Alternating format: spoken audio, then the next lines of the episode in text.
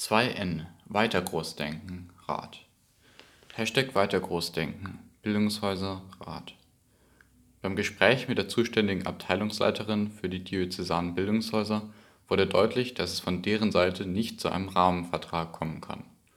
Es wird durch Nachfrage bei der Kirchensteuervertretung nochmal geprüft, ob es eine weitere Bezuschussung für Jugendgruppen geben kann. Wir sind angehalten, den bestehenden Zuschuss, den es von Seiten der Abteilung gibt, zu nutzen. Wenn dieser noch mehr beansprucht wird, wird auch auf diese Weise deutlich, dass es einen Bedarf gibt. Hier wird gerade an einer Idee der Umverteilung des bestehenden Zuschusses gearbeitet. Gespräche zum Thema Errichtung einer Jugendbildungsstätte laufen mit verschiedenen Kooperationspartnern (Abteilungen, Caritas, Bildungshäuser, Orden usw.